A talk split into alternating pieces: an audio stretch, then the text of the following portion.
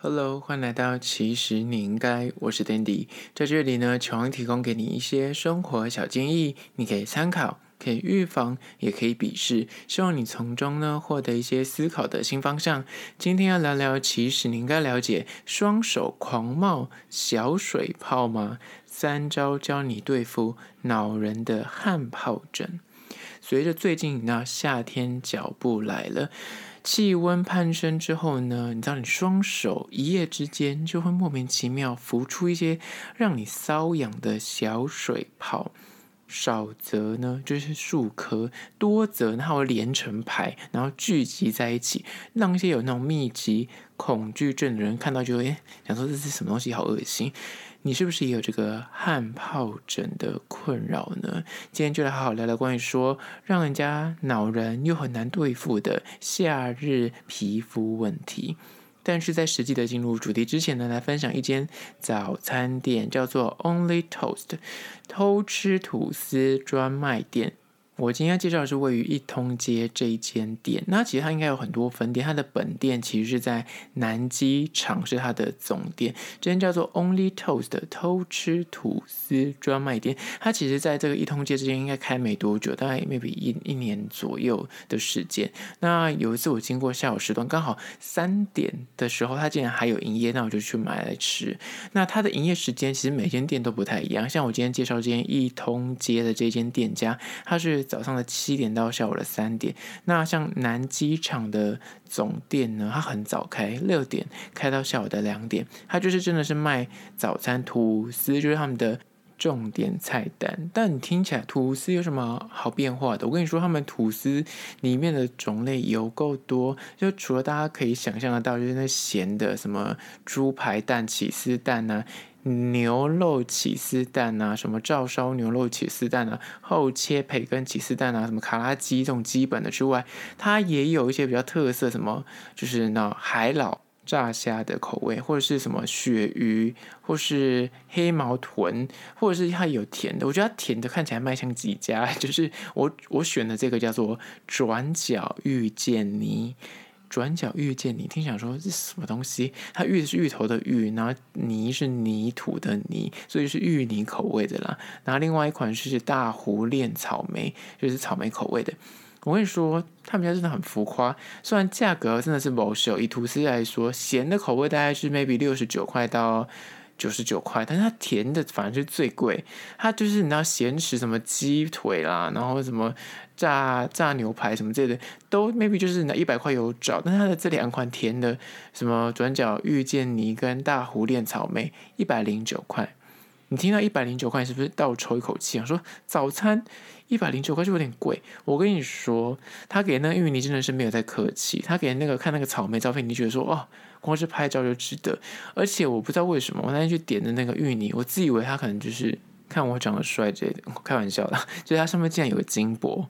没有开玩笑啊，就是他竟然有一块金箔在我的那个芋泥上面，然后我拍的时候觉得不可思议，说那是金箔吗？我看错吗？这不是个早餐店吗？那我不确定他到底是每个人都有啊，我不知道自顾自觉得说他就对我比较特别，但 anyway，反正我觉得他吃起来真的是没法假，他的那个。吐司是现烤，很松软，它吐司真的有够软，然后它的边是这种圆形的，里面呢除了刚刚说的芋泥之外，它还给你一球冰淇淋。那刚刚说的那个草莓的口味呢，就是除了草莓之外，它里面也有所谓的 pastry cream，就是它有所谓的鲜奶，那吃起来就是非常的幸福。我只能说这个比较适合就是下午茶甜点吃，早餐的话我觉得咸食 OK。我觉得以它的价格，可能就是偶尔啦。你礼拜一或礼拜五心情好，或是心情 Monday Blue 的时候，可以吃一下，你会觉得哦很满足，觉得今天有被疗愈到了。它整体的装潢就很干净、简整洁风、极简风，就是陈设什么都很简单，是一些很工业风的设计。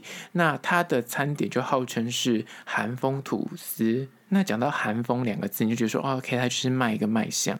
韩国人什么不会？最会行销跟最会包装。他们的咖啡厅，他们的那个所有的那设计都是非常值得好拍照。那这间店也是一样，就是它整个吐司拍起来就是特别的好吃，看起来很值得那打卡上传你的 IG。那这间叫做 Only Toast 偷吃吐司专卖店，再次推荐给你。它好像有很多分店啊，所以你可以就是 Google 一下，看你家附近有没有分店，或是你可以去一通街，或是去它的本店，在南机场的总店试试看。相关的资讯我也要放到其实你应该的限动二十四小时之后放到早餐的栏列去。那大家赶快去按赞。其实你应该现在收听了你。每天收听有这么多人，但是我的 IG 为什么这么少呢？赶快去站起来！好啦，那回到今天的主题，双手狂冒一些小水泡，它有可能就是所谓的汗疱疹。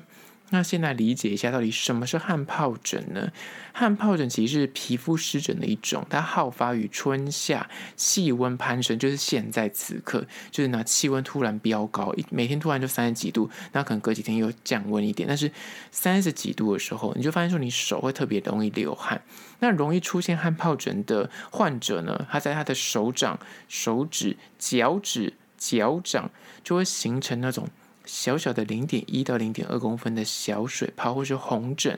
刚开始的时候呢，那个红疹有时候就会伴随的，就是会你按压的时候会有点痒痒的，或者是有点紧绷感。你手张开跟握紧的时候，你就会感受到那个地方特别的紧绷。那随着那个你病症，它会慢慢的好转嘛，你的红疹会消退，有时候那个水泡会破掉，表面的肌肤呢就会硬化，然后皲裂，甚至就会结痂，然后脱皮，最终它就会慢慢的淡化。那这是整个流程会这样走。多数的湿疹呢，就是好发于所谓的手脚汗腺发达的位置，那这些小水泡的病征呈现呢，过往的医学会认为说，这个可能是跟那个汗腺排汗失常有关，就是有些人会流手汗，就是排汗失常才会导致这个小水泡。但是后来才发现说，哎，这跟所谓的汗腺没有直接相关。大多数他们认为啊，就是个急性反复发作性水泡型手部湿疹，就是这一次就统称这个疾病。那后来就是简单来说，就是所谓的汗疱疹，就是俗称。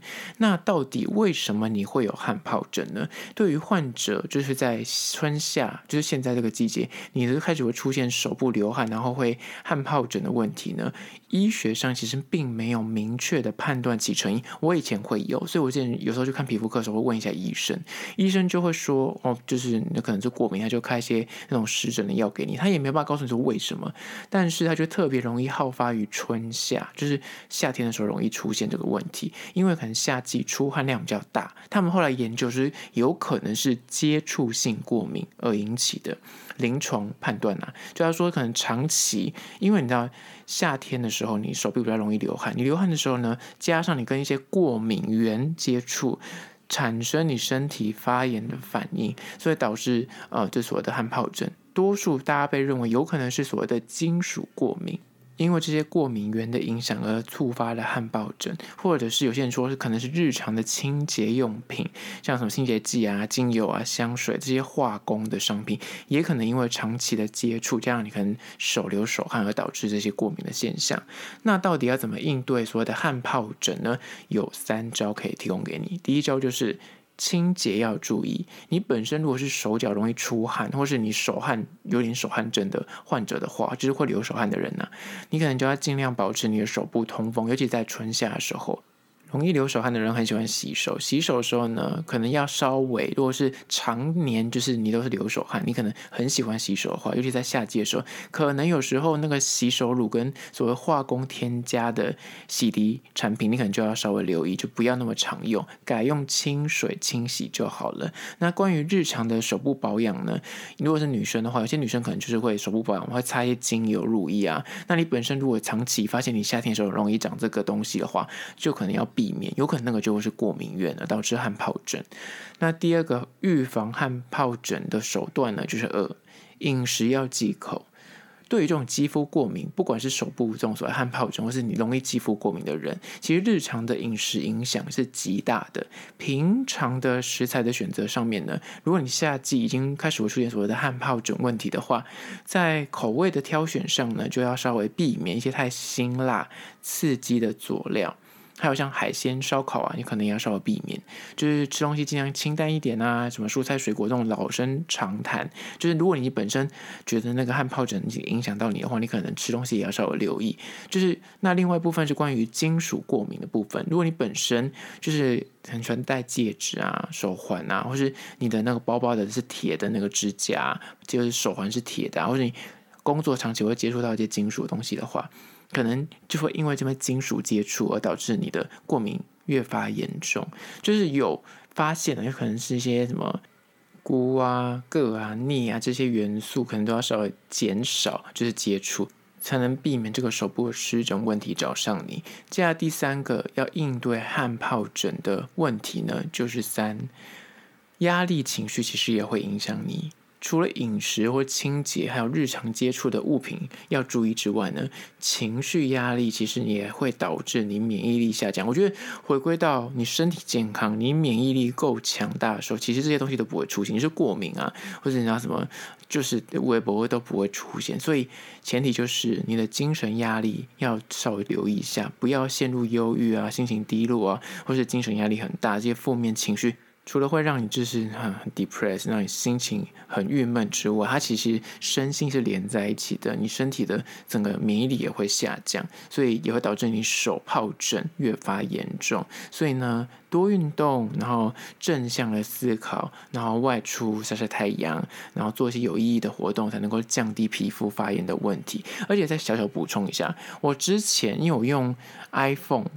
因为我之前都是很讨厌有壳，都用裸机。我必须说，我真的是因为我常用裸机的状况是，你手长期会跟那个金属接触，跟那个手机壳表面接触。我并不是说 iPhone 的手机壳会让你过敏，而是说我那一阵子，就是那几年，我就是用裸机的那几年，有时候夏天的时候就容易在那个跟手机接触的那个位置就会有那个汗疱疹的问题。后来就在研究，因为后来像我这几年就有用壳了。